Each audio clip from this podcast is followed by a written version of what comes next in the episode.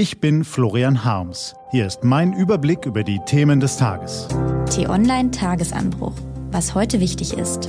Mittwoch, 17. Februar 2021. Kritik an Laschet und ein Weckruf. Gelesen von Eva Morlang.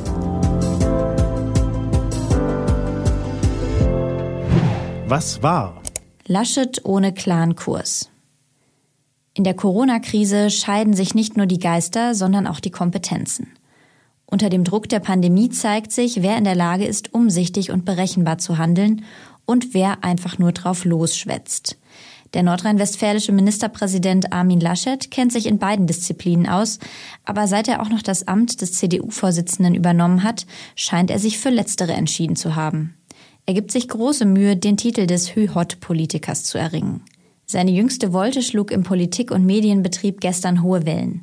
In der vergangenen Woche hatte Herr Laschet gemeinsam mit den anderen Länderchefs und der Bundeskanzlerin beschlossen, den Lockdown erst dann weiter zu lockern, wenn bundesweit die Inzidenzzahl von 35 Personen pro 100.000 Einwohnern erreicht ist. Ein Wert, der auch im Infektionsschutzgesetz steht. Vorsicht und Geduld lauteten die Parolen. Wenige Tage später plädiert nun derselbe Mann für einen ganz anderen Kurs. Man kann nicht immer neue Grenzwerte erfinden, um zu verhindern, dass Leben wieder stattfindet, wetterte er auf einem Treffen des CDU-Wirtschaftsflügels. Wir können unser ganzes Leben nicht nur an Inzidenzwerten abmessen. Ja, was denn nun? Im schlimmsten Fall steckt hinter Laschets Aussage Populismus.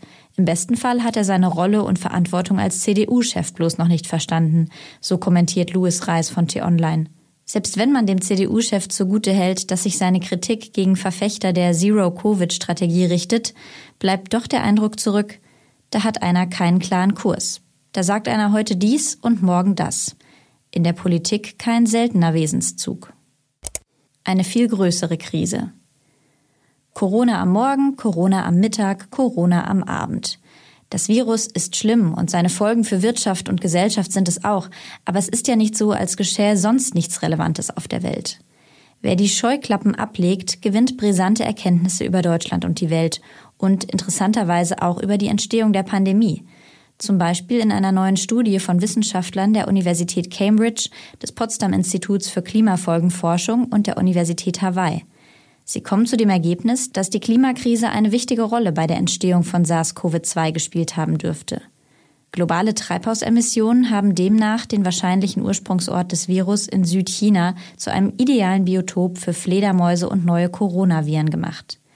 Wir wissen, dass der Klimawandel die Übertragung von Viren in Wildtieren auf den Menschen beschleunigt, sagt einer der Forscher, und will das als Weckruf verstanden wissen, die weltweiten Emissionen endlich zu reduzieren. Einen Weckruf brauchen wir tatsächlich dringend, denn in unserer permanenten Fokussierung auf das tägliche Corona-Klein-Klein verlieren wir die viel größere Herausforderung aus dem Blick. Der Klimaschutz droht das größte Opfer der Corona-Pandemie zu werden. Nur ein Bruchteil der staatlichen Hilfsgelder zur Bewältigung der Pandemie ist für den Kampf gegen die Erderhitzung vorgesehen, wie holländische Experten berechnet haben. In den Wiederaufbauprogrammen sind viermal mehr schmutzige als grüne Maßnahmen vorgesehen. Dabei bräuchte es jedes Jahr rund 300 Milliarden US-Dollar, um die schlimmsten Schäden der Klimakrise zu reparieren. Derzeit sind es gerade mal 10 Prozent der Summe.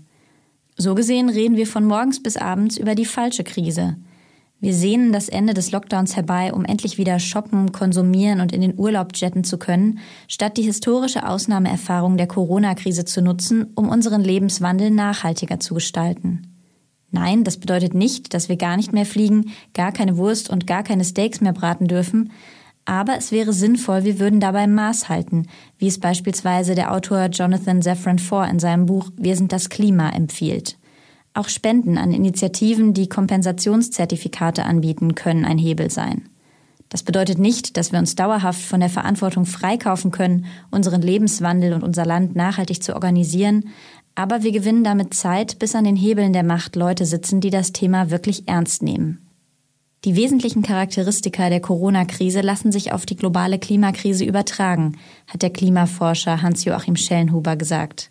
Die unerbitterliche Gültigkeit der Naturgesetze, die kritische Bedeutung der Rechtzeitigkeit, die gelegentliche Notwendigkeit, alle Waffen, die man besitzt, ins Feld zu führen, die Bereitschaft, das Leben über das Geld zu stellen.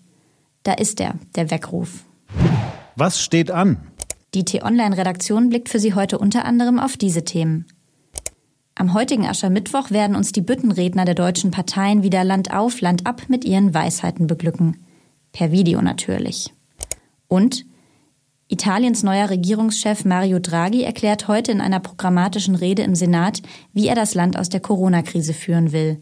Was wir bereits wissen, er setzt auf konsequente Digitalisierung, Klimaschutz und den Kampf gegen Steuerhinterziehung.